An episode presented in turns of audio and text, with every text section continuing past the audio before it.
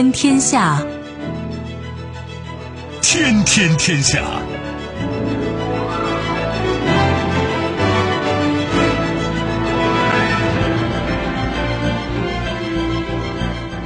历史穿行者，新闻摆渡人。听众朋友，大家好，您正在关注收听的是《天天天下》节目，我是夏萌，和我一起陪伴各位的还有本节目评论员重阳。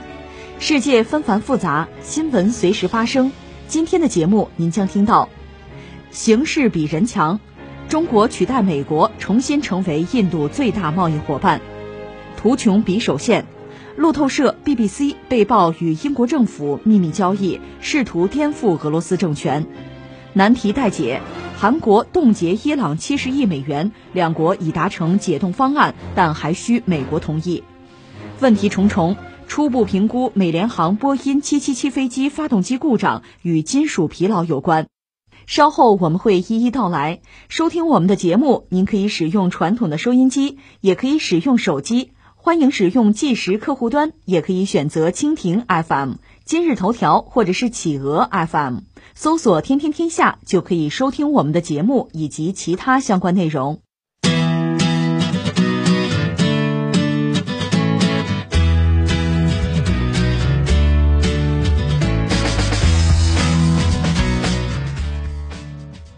当地时间二月二十三号，根据印度商务部的初步数据显示。二零二零年中印双边贸易额达七百七十七亿美元，尽管这一数字低于二零一九年的八百五十五亿美元，但这足以使中国取代美国成为印度最大的商业伙伴。去年受疫情影响，美国和印度的双边贸易额从二零一九年的八百七十九亿美元降至七百五十九亿美元。去年六月，印度蓄意挑衅，导致中印边境发生冲突。莫迪政府去年颁布了一系列政策，意图遏制中国在当地的经济影响力。有媒体报道指出，尽管莫迪封禁了数百款中国应用程序，放缓对中企投资的审批，但印度依然严重依赖中国制造的重型机械、电信设备和家用电器。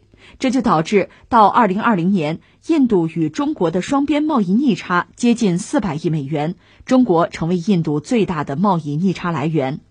数据还显示，印度从中国的进口总额为五百八十七亿美元，超过其从美国和阿联酋的进口总和。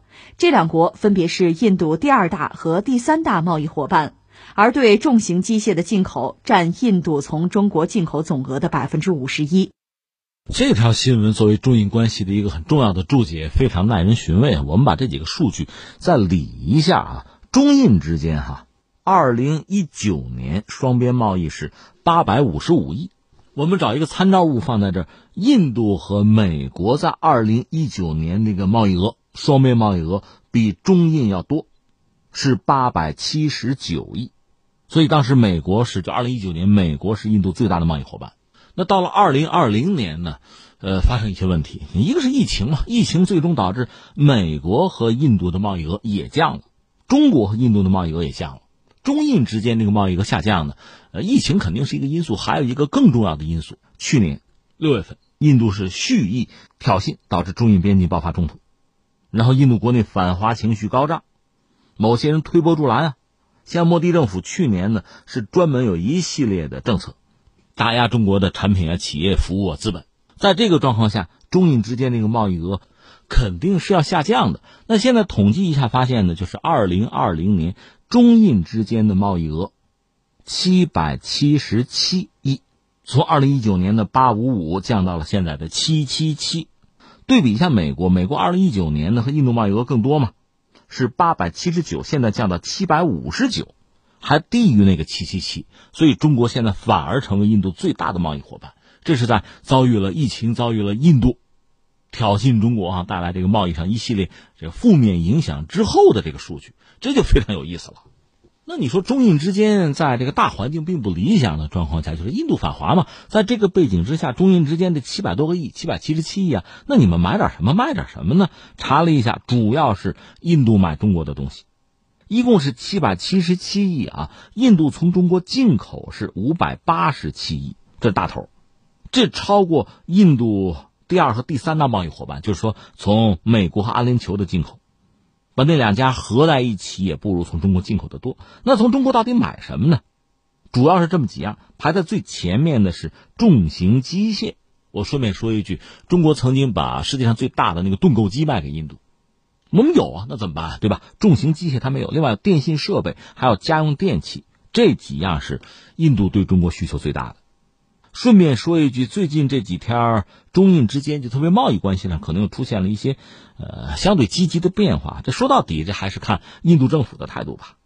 印度政府官员和知情人士有消息透露说呢，印度要批准来自中国的。大概是四十五项投资，可能包括像什么长城汽车呀、啊上汽集团啊那个投资提案可能有，要批，那意味着双方的经贸领域呢，这个关系会进一步的就向好吧，这对之前双方相对比较冷的这个呃外交关系，可能也是一个增温。那这个消息放到这，让人觉得就非常戏剧性，也非常可笑了。一方面呢，印度对中国的态度，坦率讲，那我们这么多年的观察发现，它并不是那么友善。但另一方面，在经济上，他对中国的需求其实又超过了其他国家。这个需求还不简单的说把中国作为一个大市场。实际上，印度能够向世界提供的，呃，应该说有吸引力的产品和服务是非常有限的。他自己工业化程度又不高，他更多的是就是需要中国的产品，就需要买中国的相对物美价廉的产品。这是刚需啊，是硬的。他又和你把关系搞得很糟，同时他对你有如此之需要，你说这不很拧巴吗？对，这就叫精神分裂啊。我记得前段时间有一条新闻引起我们的关注，那是一个欧洲智库啊，欧盟虚假信息实验室发布了一份关于印度特殊情报机构的调查报告。这份报告显示，印度覆盖全球的虚假信息网络总部位于新德里，是由斯里瓦斯塔瓦集团来领导，以日内瓦和布鲁塞尔作为基地。遥控分布在全球一百一十六个国家和地区的七百五十家虚假媒体、冒牌智库、虚构的 NGO，通过印度主流媒体洗白，并且扩大它的影响力。这个机构在二零零五年就已经投入使用，到今天依然在持续运行。他们的工作很简单，向西方乃至整个世界鼓吹印度、抹黑中国、巴基斯坦。所以近几年来，在英文的互联网世界上频频出现的关于中国的负面新闻，有许多是和印度有关的，有些来自印度网民之手，更多的就是这个情报机构的作业了。一个国家的官方机构，哪怕是情报机关，长期不间断的、不遗余力的，有企图、有策划的去造谣邻国、无事生非、挑拨离间，这是一个。另外最新的消息，这是印度媒体的爆料，当然。就刚才我们讲的这个印度媒体，他的话你还真没法信啊！你老喊狼来了，一个说瞎话的小孩子，他的话你能信吗？但是印度媒体报道说，是为了对抗中国吧？印度的国防航天局正开始探寻所谓星战技术，说的是印度的国防航天局在要求多家公司提出技术建议，希望提供完整的空间态势感知能力，要得到这样一个解决方案。使印度能够在太空探测、识别和跟踪敌方的资产，并对任何即将发生的攻击发出预警。明说了吧，这个针对中国的意味是非常强烈的。那这堆新闻摆在这儿，难道你没有点感慨吗？我是有的。三点，第一点，我想说什么呢？时代发展到今天吧，中国越来越成为这样一个国家，就是某些国家在经济社会发展的进程之中，他发现中国是一个绕不过去的国家。是一个必须要与之打交道的经济体，在之前，你看中国可能是一个态度、一个视角，你和中国维持一个关系，保持一个距离。现在你不得不调整你自己的认知了。昨天我们聊到英国，约翰逊这日子其实很不好过，他的姿态很难拿。你想，英国和美国那是保持着一个非常独特的关系，这么多年一直如此，但是他也心知肚明，英国要继续的生存和发展。中国是一个非常关键的，必须与之打交道，而且这个关系还保持良好，是这样一个国家。而这个和美国希望英国保持的那个姿态是不一致的，他只能两面三刀，他只能手术两端，他只能见人说人话，见鬼说鬼话。那现在我们看到印度，这是英国的前殖民地吧，居然也出现类似一个状况。自己希望充当一个某些西方国家反华的马前卒，但是中印毕竟是邻国，这个家你搬不了。另一方面，在经贸上对中国的依赖程度有如此之高，中国也是独特的一个国家，在全世界范围内，中国作为一个世界工厂的地位，还真没有谁说取代就能取代。在我们可预见的未来的相当长的阶段都是如此。你说你怎么办？这是一个直接的感觉。第二个，我们要说，印度在历史上，就是一九四七年建国之后，哈，我们得说，它确实还是有一批思想家、哲学家，有一批战略家，包括像尼赫鲁。我现在看一些资料说，一九六二年那个边境冲突，尼赫鲁其实最开始的时候并不是一个很坚定的想和中国爆发战争的人，但是他架不住国内的各种各样的政治势力，什么反对派啊、民族主义者各种鼓噪，最后他反而这个态度比谁都坚决，打到最后一败涂地，他自己是郁郁而终。在上个世纪八十年代，一九八七年，战争阴云又开始笼罩这两个大国。当时印度陆军参谋长是森德吉上将，他其实是一个战略家，他曾经写过一本书，呃，都构画到二一零零年的世界了，就是印度未来怎么发展，他是有一套想法的。当时他也曾经口出狂言，但是在中国进行了一次核试验之后，通通闭嘴。所以某些这个印度将领发热的头脑在那一刻就快速被冷却了。前段时间官方爆料，我们进行了一次中段反导。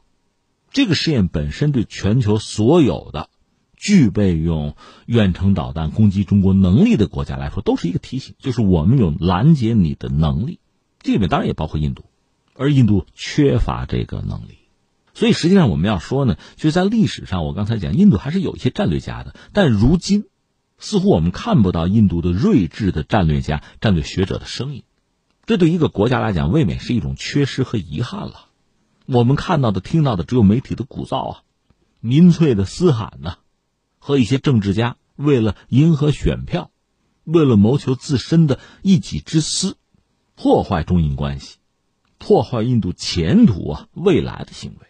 一般说来，在全球范围内吧，呃，智库把二零二八年到二零三五年作为中国会超越美国成为全球第一大经济体的一个时间段。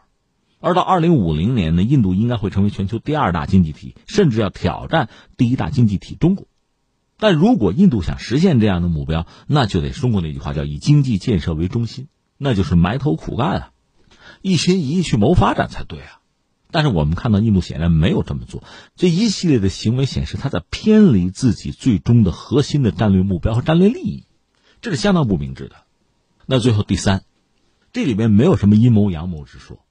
中国目前作为一个经济体的这个盘子吧，我们大概是印度的五倍。如果印度试图和中国展开军备竞赛的话，那个后果是可想而知的。而以中印之间这个贸易额，包括这贸易额里面具体的这个份额，你来看啊，如果印度希望通过打压中国的什么资本啊、产品啊、企业啊、服务啊，想牟利的话是非常之困难的。你自己不争气嘛，而翻回来。我们看中国官方的表述，从来没有把印度作为一个什么战略竞争对手啊、敌人，我们从来没有这样表述过。那我们显然是需要一个睦邻友好的环境，我们有自己很明晰的战略目标。但是呢，你想那个单田芳评书讲破裤子缠腿，总要是这个样子的话，中国也不是没有办法呀。我们不说边界对峙，我们不说武力相向，我们也不说什么军备竞赛，就拿经贸来讲，其实西方对于印度，它也是有一个。负面清单的，就是卖什么给你，不卖什么给你，心里是有数的。对于我们来讲，对中国的企业，我觉得我们需要提醒一句，因为印度的这个市场，它市场化程度并不是很高。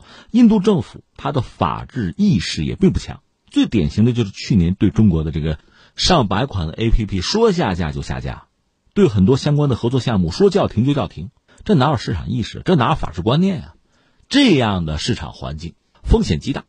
非常不确定，那你如果去投资，你去设厂，你去印度做生意，你恐怕呀多买点保险吧，可能会付出很高昂的成本的，这是一个。另外呢，可以有一个负面清单制度，卖给他什么，不卖给他什么，我们最好心里有数，这个对对方也不失为一种约束和教育。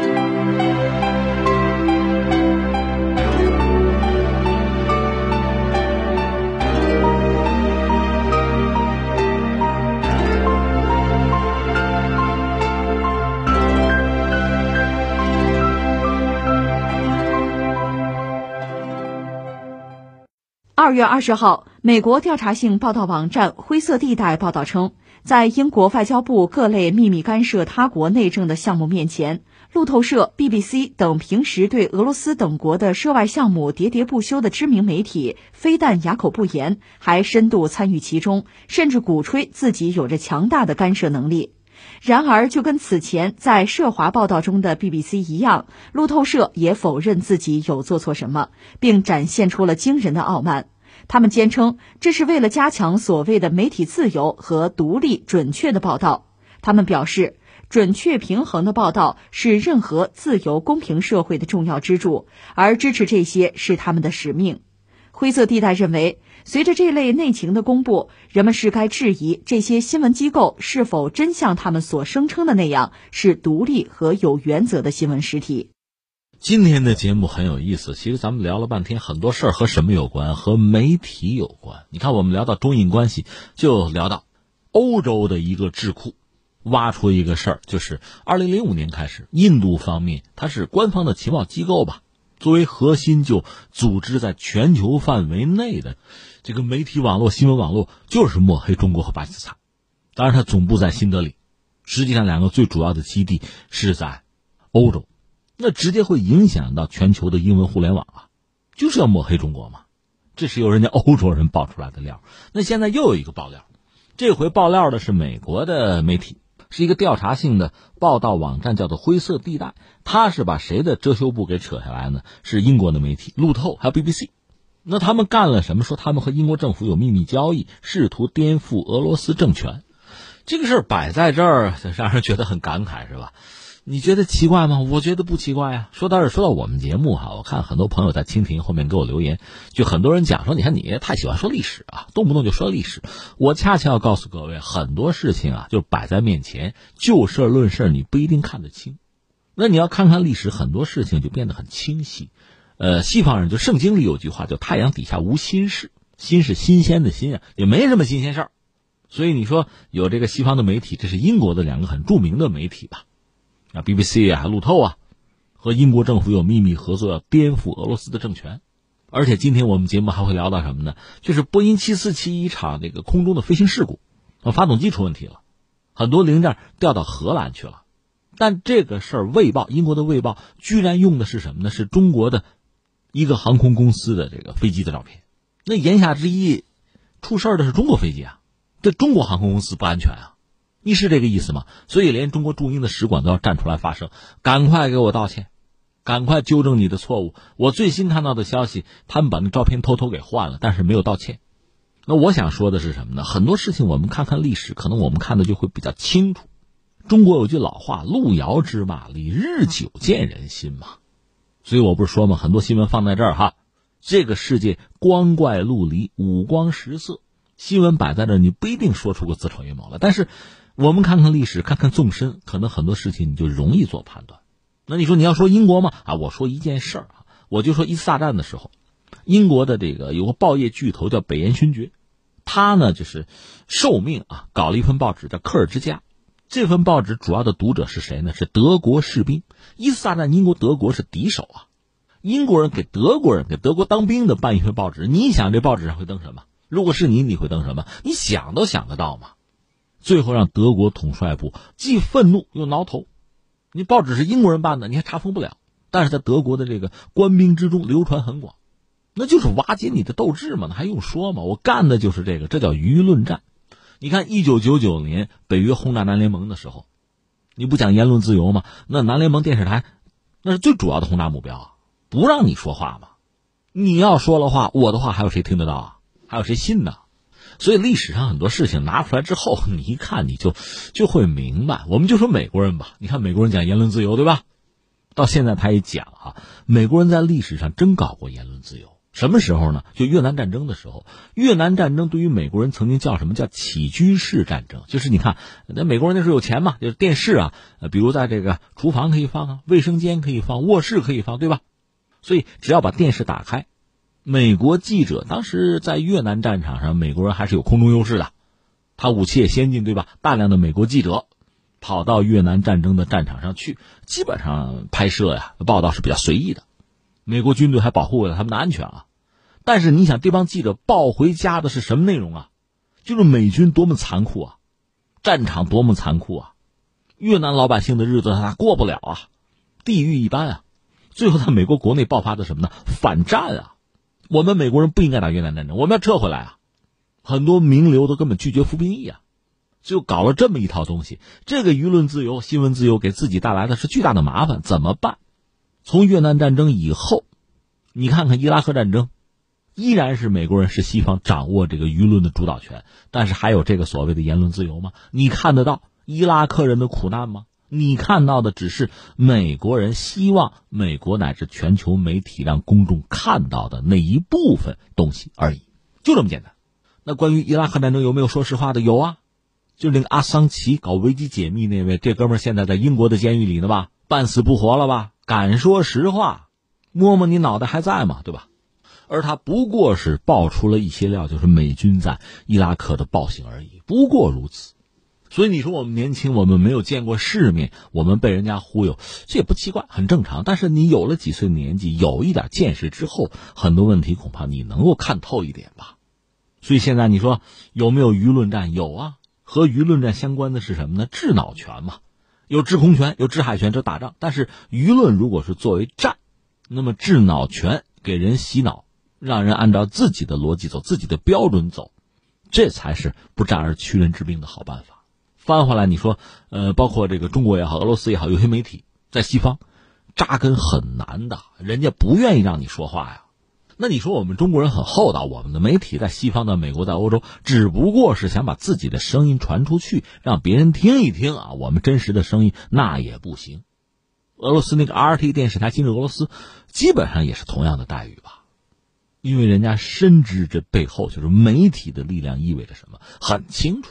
至于所谓言论的自由，自由和纪律啊，自由和约束肯定是连在一起的。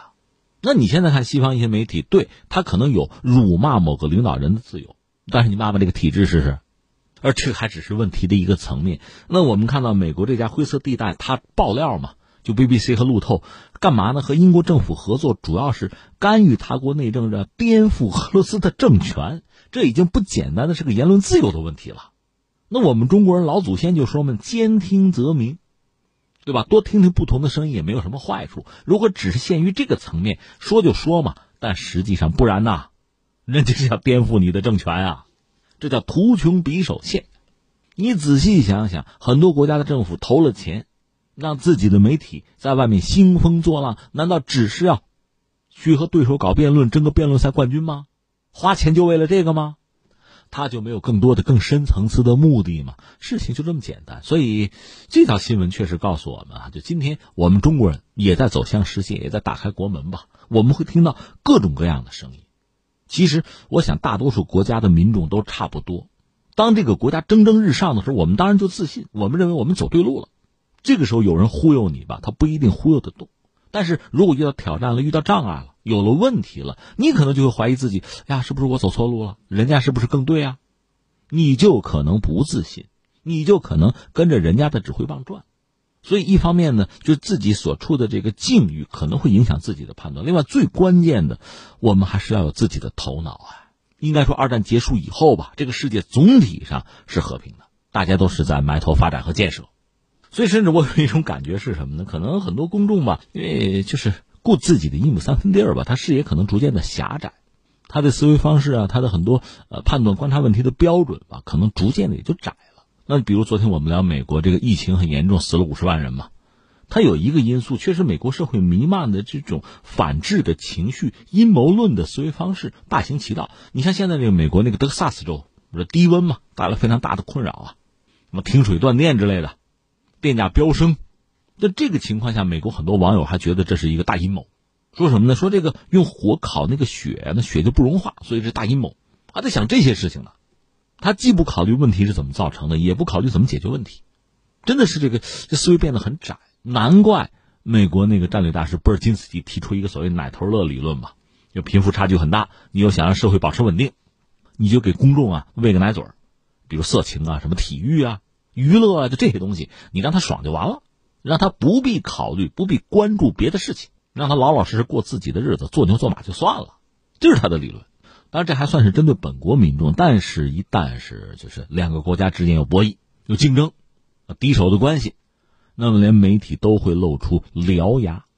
你想，这些西方媒体，刚才这不是灰色地带点名的，像 BBC 啊、路透啊，那他们在俄罗斯就要翻云覆雨啊。这个玩法当然很多，比如你邀请俄罗斯一些什么精英啊、什么记者呀、公众啊，到英国去体验一下，看看我们怎么好啊，看看你们多糟啊，改变你们的思想，洗洗你们的脑，回去闹啊。这样的故事，不是说我们想象，它已经实际在发生了。而且，即使在西方世界，我记得有一部老电影了，叫《楚门的世界》。楚门哈，楚门的世界，就讲一个孩子从生下来就是在一个巨大的这个电影的一个摄影棚里，所有的一切都是道具，所有的人都是演员，他就在这样一个虚假的一个世界之中生存，一直到他自己意识到，最终长大，他意识到自己是在一个巨大的谎言之中，他要打破这个。虚拟的世界，去追求自己真正的自由和人生，有那么一部老电影啊。那么这部电影给人的提醒啊、警示、暗喻啊，这还是发人深省。顺便说一句，今天这既然扯到媒体了，还有一件事需要说一下，就澳大利亚政府和这个 Facebook 脸书啊，算是重归于好了。说到底呢，脸书决定就是交钱啊，既然用人家新闻交钱，这个事儿哈来龙去脉，包括各中的利益关系，我们曾经分析过。即使在西方世界内部，围绕着这个媒体啊、新媒体啊、互联网巨头啊，这个利益的分割、权力的博弈，也是相当激烈的。这不是前一阵和大家聊了吗？就特朗普本身，他的脸书包括其他的社交媒体被互联网巨头封杀之后，很多欧洲的领导人感到不安，他们就觉得作为这个互联网巨头啊、科技巨头，他们手中的权力实在是太大。美国总统说封杀，也就给你封杀掉了，这好吗？所以我想说的是什么呢？当今这个世界，网络确实把世界连通在一起了。别管是老媒体、新媒体，拥有了更多的能量，去影响他人。这个他人不简单的是本国的国民，不简单的是自己媒体的受众，而是整个世界。这里边当然包括自己主要的竞争对手，甚至敌国的民众。我们已经有能力、有渠道去影响他们了。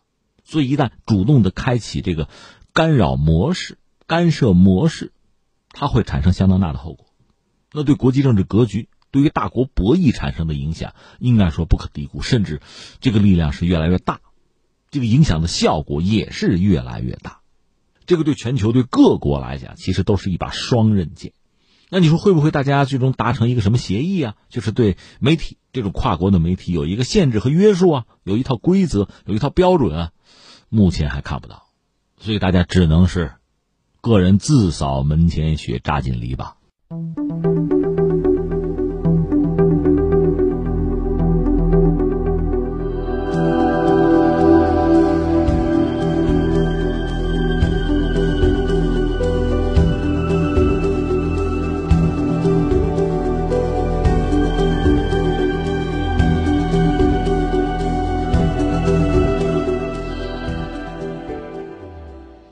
韩国外交部一名官员二十三号表示，韩国驻伊朗大使柳敬炫二十二号同伊朗央行行长阿卜杜勒纳塞尔赫马提举行会谈，伊方同意了韩国提出的在韩被动伊朗资金的使用方案。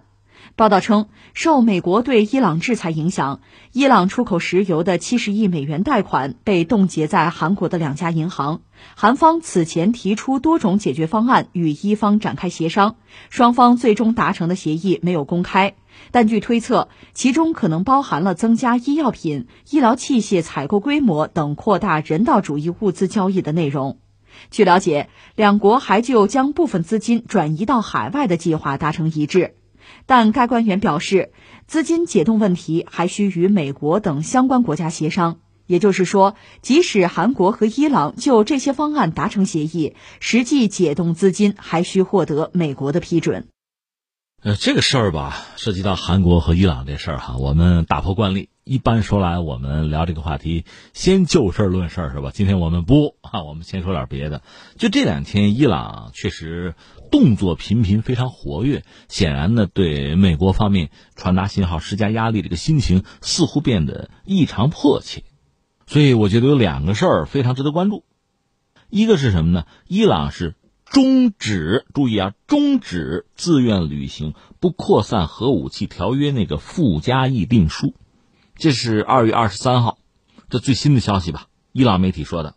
为什么？就说美国在伊朗规定的时间内没有采取伊朗认为的、认可的，就是解除制裁的措施，所以伊朗呢就开始终止自愿履行不扩散核武器条约附加议定书，限制国际原子能机构对伊朗核活动的部分监督核查工作。前两天我们关注了，本来伊朗和这个原子能机构达成一个临时的协议吧，现在看来伊朗方面这个态度变得更强硬了。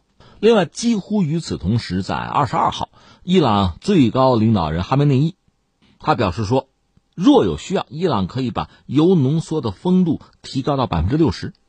他说了一句话，说这并不意味着伊朗寻求制造核武器。虽然西方和以色列也知道这一点，但他们。想有一个讹诈伊朗的借口，哈梅内伊把这事点破了。所以我们知道，之前是签过伊核协议，那是奥巴马时代，拜登当时是副总统嘛。后来特朗普上台之后，退出伊核协议，就撕毁这个协议，开始对伊朗进行制裁。而伊朗方面呢，就官方从最高领袖到这个议会，给政府的这个指令是什么呢？有一个时间限制，如果美国不回到谈判桌，或者提出其他一些什么要求。那么，伊朗还有没有必要非常完整的执行当年的伊核协议呢？我们也要做一些，就说到底出格的事儿，我们也不必完全遵守这个协议了。其实要表达的这个意思，这个意思一方面是给世界看，包括给美国人看，同时也是给欧洲施加压力，让欧洲在对美国就传导这个压力，表达这个意思。但现在拜登上台了，拜登上台之后呢，那么美国重回伊核协议成为大家热议的一个事情，无论是中国、俄罗斯还是欧盟。还是那几个就关键性的欧洲国家，德法英啊，都希望美国你回来吧，你自己签的，你自己撕毁的，那解铃还靠系铃人嘛，你得回来呀。但这里面就出现一个岔头，从伊朗这个角度讲，咱先别说别的啊，你美国对我施加的制裁，你先给我解除，然后咱们再谈。而从美国那个角度说什么呢？就说你伊朗，你必须得严格遵守这个协议，然后我可以取消这个制裁了。我也要脸啊，我得有台阶儿。当然，主要来斡旋的是这个欧洲国家，得给这个台阶啊。这个带头大哥回来了，我们得想办法。本来是这么一个状况，但是你看现在伊朗呢，等于说最近确实比较活跃，给施加压力。那翻回来说，就是美国在重返伊核协议这个问题上吧，一方面呢，他是有这个诉求的，因为这个事儿本身呢，涉及到美国的中东政策，美国和伊朗的关系，也涉及到美国和自己几个重要的欧洲盟友的关系，你得给人个面子吧。所以，美国确实是有重返伊核协议的这个动机在，但另一方面呢，就这么老老实实灰头土脸就回去了，这也不是美国人的风格。所以，从拜登这个角度讲，也不排除提点什么要求，至少在颜面上，美国要维持。而伊朗也看透了美国目前的这个状况，那美国是不是很着急回到伊核协议呢？按拜登的想法，可能先处理国内的疫情啊，经济问题是重中之重。你看前两天我们不是聊英国吗？英国现在很急着跟美国签自贸，但美国不着急啊。拜登的意思，先不要谈，先不要谈，我先把疫情控制住再说。可是按照美国那个传染病专家福奇的说法，到二零二二年美国人还得戴口罩呢，这不是一时半会儿能解决的问题。英国等不得着急吗？但是美国不着急啊。那作为伊核协议来讲，美国是不是那么急？至少不如伊朗急，因为伊朗这遭受着制裁呢，先给我解除了再说嘛。所以我们看到伊朗是动作频频向美国施压，但是这种做法啊，呃，其实很微妙，这个火候把握非常关键，这个分寸很重要啊。你想，这个力度如果不够，美国人不觉得是压力，他就不着急；但是这个力道一旦过了，美国人急了，动武了，那也不是伊朗想要的结果。所以这个分寸，这个临界点在哪儿哈？慢慢的去摸啊，去碰，这其实需要很高的智慧了。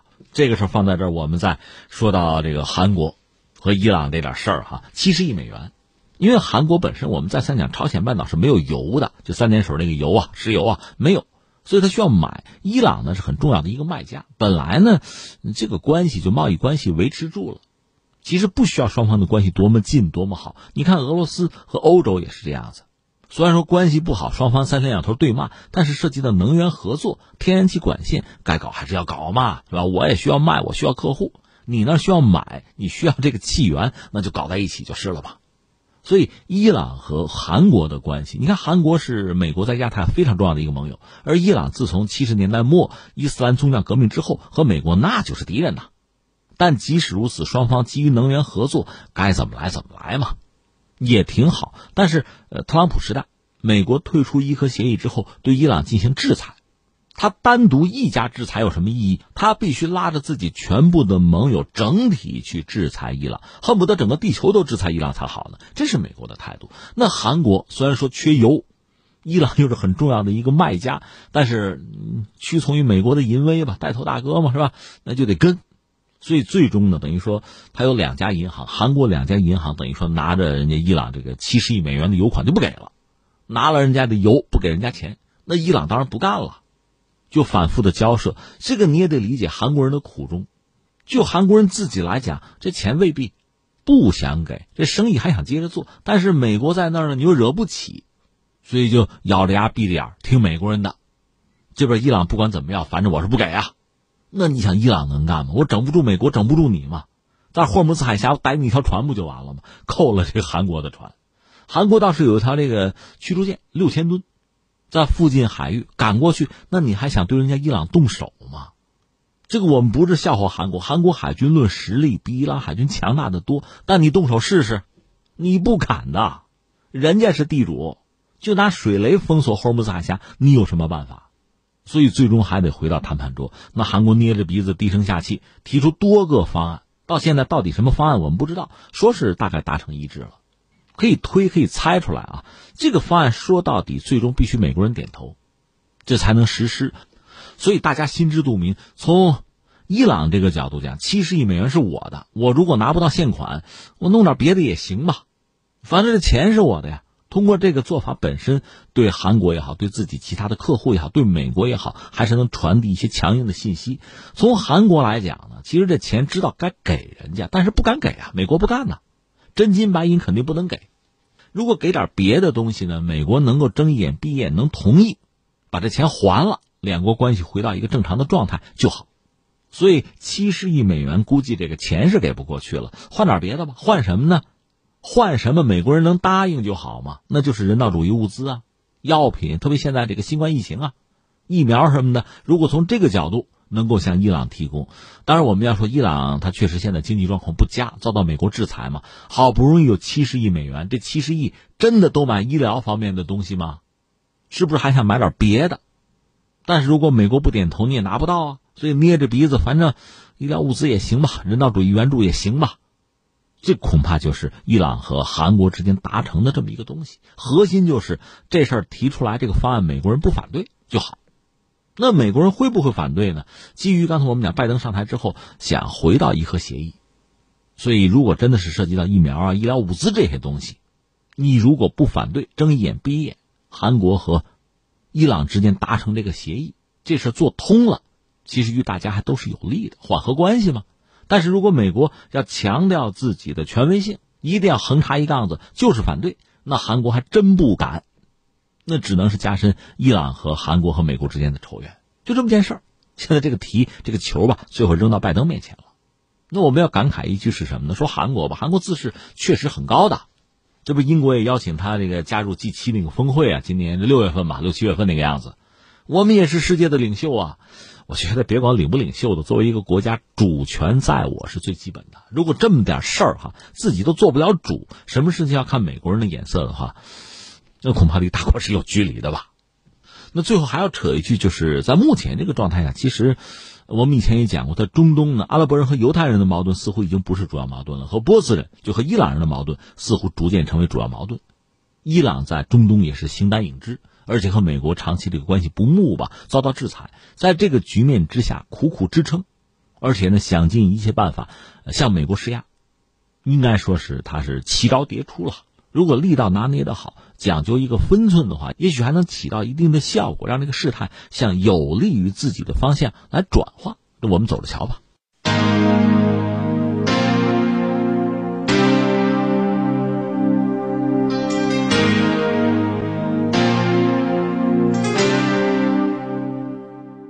美国国家运输安全委员会主席罗伯特·萨姆沃特二十二号说，初步评估显示，此前出现发动机故障的美国联合航空公司波音777客机的发动机风扇叶片受损与金属疲劳有关。这架客机二十号从美国科罗拉多州首府丹佛国际机场起飞后，飞机右发动机外壳脱离爆炸起火。美国国家运输安全委员会正在对事故进行调查，并建议在此期间搭载与美联航涉事飞机同型号发动机的波音777客机暂停运营。美国国家运输安全委员会当地时间二十二号举行线上新闻发布会说，故障发动机的二十二个风扇叶片中有一个在根部断裂，另一个从中间折断。损坏的发动机风扇叶片将被送往普惠公司实验室，于二十三号在国家运输安全委员会调查人员监督下接受检查。萨姆沃特说，飞机机翼与机体连接处的一块玻璃纤维在事故中被刺穿，但飞机没有受到结构性破坏。呃，这个消息 我们觉得有必要聊一聊。聊呢，我觉得是两个层面啊，我们样样说。呃，第一个层面就事论事吧，就是这次美联航这个波音七七七，这不又出问题了吗？好在没有机毁人亡。那到底怎么回事？我们当时不就说嘛，说一个可能是发动机，一个可能是发动机和飞机的连接出了问题。现在看他们调查结果，认为发动机肯定是有问题了。好在哪儿？先说这个好在哪儿啊？波音七七七它可以用三款发动机，普拉特惠特尼公司有一款，另外那个它还可以使用美国通用电气生产的发动机，另外英国那个罗尔斯罗伊斯，你注意很有意思，英国这家公司哈，如果生产的是这个豪车，一般我们国内翻译成劳斯莱斯，那我们谈它生产航空发动机呢，一般称它为罗尔斯罗伊斯，也简称叫罗罗公司哈，就他们都可以向波音七七七提供发动机。按照他们自己就波音的说法呢，近期生产的这个七七七呢，用的是通用电气的发动机，那意思大家放心，不是这个普拉斯惠特尼的。到底出了什么麻烦呢？说是可能啊，现在最可能说是金属疲劳，就是你看它那个叶片实际上你要端详过航空喷气发动机啊，你说航展什么的哈，有科普节目备不住你能看到，有些展览也有啊，它是有非常多的叶片构成的，它好多层啊。不同的叶片，实际上航空发动机是人类目前能够制造的，应该说非常精密的一种工业产品。坦率讲，我们在航空发动机这个领域还没能走到世界的头牌，走到最前面呢，有一些英国和美国的企业。俄罗斯现在因为苏联解体之后吧，它投入不足，也没有再拿出特别好的发动机了。日本倒是有异军突起之势啊，但是整个日本的航空制造业被美国控制。所以他们在某些领域，应该说做的不错，一马当先，并没有对整个啊航空这个产业带来实质性的影响。所以全世界最好的航空发动机呢，基本上说欧洲，呃，法国能搞，英国能搞，另外美国在搞。现在最新的消息说，这普拉特惠特尼的发动机金属疲劳了。那这台金属疲劳，别的难道就不疲劳吗？你查一查历史，发现前两年也出过类似的问题。就是二零一八年、二零二零年，美联航和日本航空的波音七七七搭载的这个普惠发动机都出过类似的问题，这个确实让人听了之后是脊梁沟发凉哈。呃，所谓金属疲劳，我简单解释一下吧。你看啊，就是给你根铁丝，你说你把它拽断啊，你蹬它肯定弄不断啊。但是呢，如果我们确定有一点，我们来回的窝它，这根铁丝你窝它，很快这个地方会发热，然后没多久就断掉了。这个反复窝它的过程，就是让它金属疲劳。你明白这个意思吧？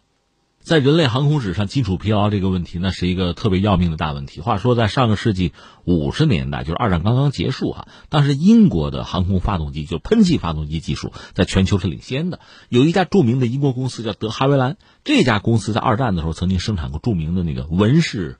你看我愣了一下，文是什么飞机呢？它既是战斗机，又是攻击机，还可以做夜间战斗机，等等等等啊，性能非常出色。呃，纳粹德国的空军对它基本上是无能为力。这么一款飞机啊，就是说这家公司很牛大，他们搞了一款彗星，彗星是一个外号，是什么呢？是喷气式客机的名字，彗星啊。但这个飞机在五十年代中期吧。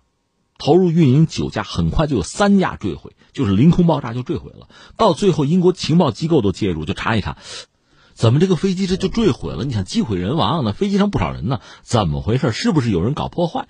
查到最后明白过来是什么呢？就是刚才我们讲金属疲劳，这是当时很多设计师就没有考虑到的一个问题。当时这款飞机那个窗户还是方的，你说现在飞机都是圆的那个窗口啊，当时那个窗户是方的。这个彗星号飞机它有增压舱，增压舱里边那个方形舷窗吧，那个地方的蒙皮，它在反复的增压、减压、增压、减压，这个冲击过程之中就变形了，有裂缝了，最终就导致了金属疲劳断裂。所以在高空飞行的时候呢，这个地方不是断裂吗？那飞机本身座舱又是增压的呀，内外有一个压差，最终导致爆炸，飞机就这么完蛋了。那么彗星号这个悲剧导致两个后果，一个后果是人们对于金属疲劳有了更清醒的认识，特别是在这个涉及到航空工业这个领域，这个玩意儿一定要避免。但是你说避免就避免得了啦？你比如这个航空发动机，我们讲普拉特惠特尼，这是很著名的公司啊，他们的发动机确实很有名，呃，也很有声誉。但是你想，发动机那个东西，它是在非常小、尽可能小的体积里啊，非常多的零部件，在那种就是。高温的，就是温度非常高啊，高压力，而且呢，就是高速旋转那么一个环境里，这工况其实很恶劣的啊，所以最终它这个叶片发生金属疲劳出了问题，这已经不是单一的一起了，那个可能就和设计，包括和它这个制造工艺有关。我们说呢，金属疲劳这是航空工程师非常头疼的一个问题。还有一个后果是什么呢？那德哈维兰公司到六十年代完蛋了，就是彗星号这个事件让他最终声誉扫地。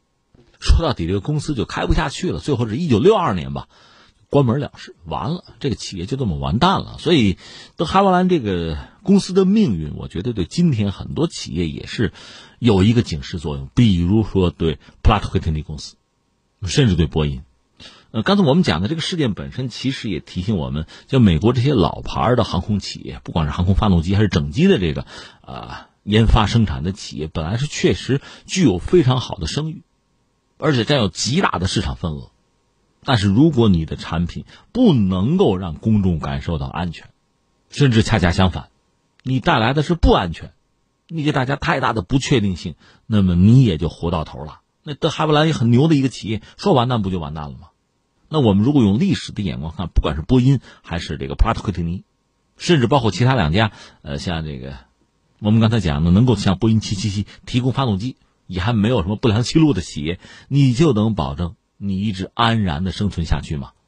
你的安然、你的生存和你产品的质量是有着密切关系的。其实我们不是聊过吗？从特朗普到之前的奥巴马都意识到美国的制造业的空心化的问题。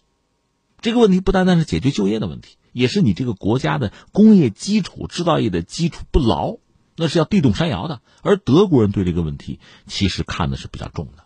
他们始终保持自己制造业是在一个坚实的、可靠的这个道路上发展，这我们扯远了。所以对美国来讲，这是一个警钟。那么美国产品的质量在全球的声誉，我们不得不再跟着打一个问号。同时，这个事儿也是对我们中国人、对我们中国制造业的一个提醒：该做好的事情一定要做好，不能空心化的东西千万不要空心化。呃，你说说完了吗？没有，没有，我这事儿才说了一半。下面我要说另一码事儿，不是波音七七七了，是波音七四七。就在这次他们这个七七七出问题，几乎是当天吧。呃，有一架波音七四七也出了问题，它是这个百慕大长尾航空公司的一架波音七四七杠四百，这是货机啊，不是客机。它本来是这个飞往美国纽约，但是它起飞不久，它是从这个马斯里克特机场起飞的。起飞不久之后，发动机就出现了问题。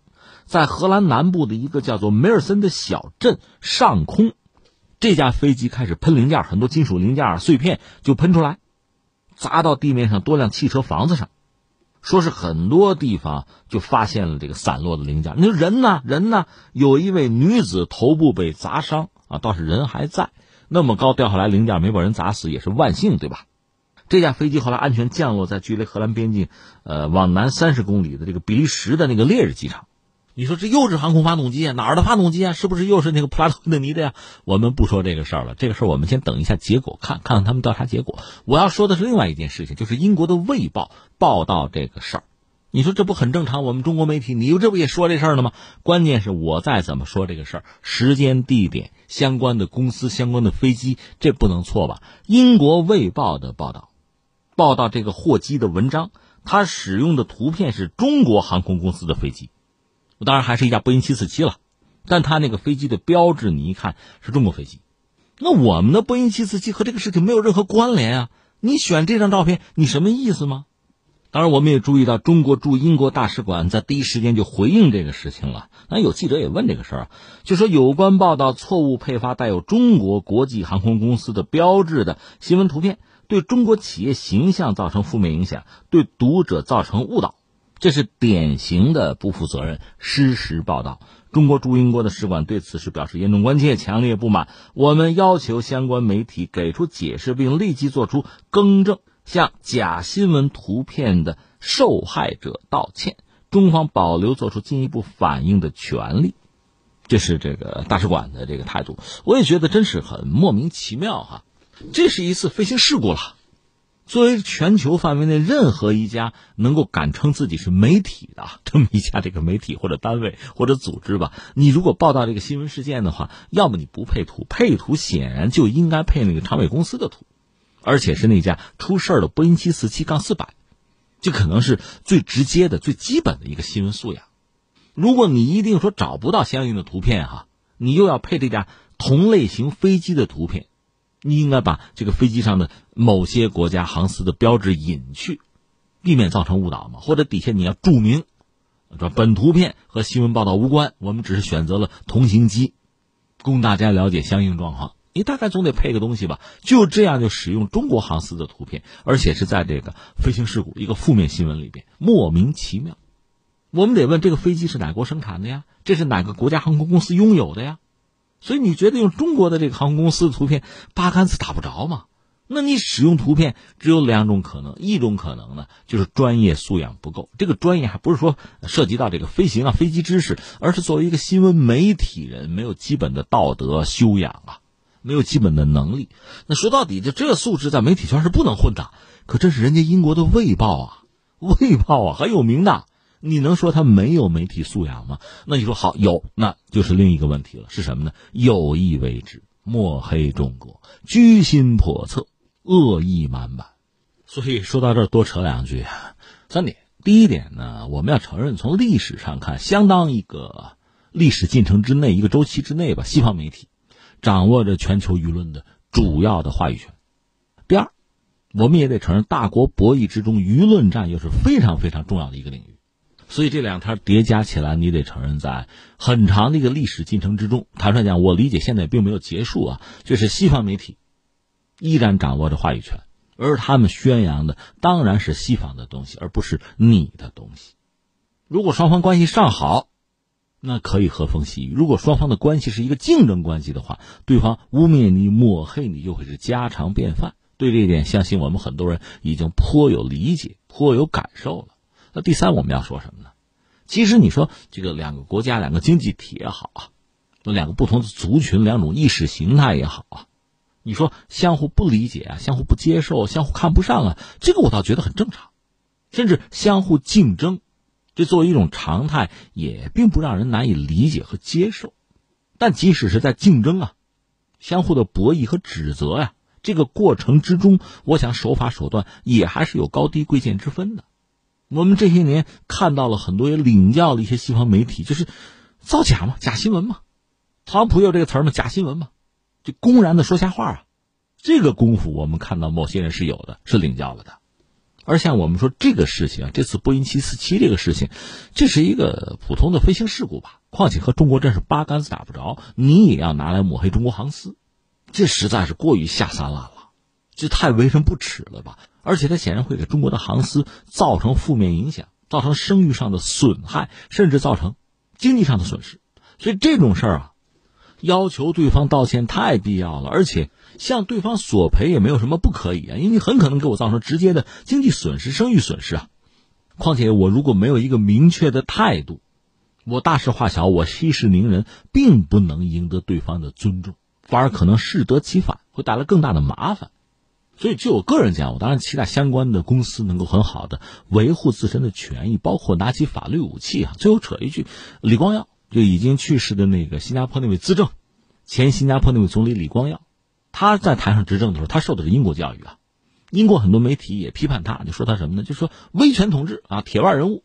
你像新加坡没有民主不人权啊，就这个啊，那怎么办？打官司，我告死你，告到最后，西方媒体都给我闭嘴，哎，这算了事儿。这不失为是一个办法。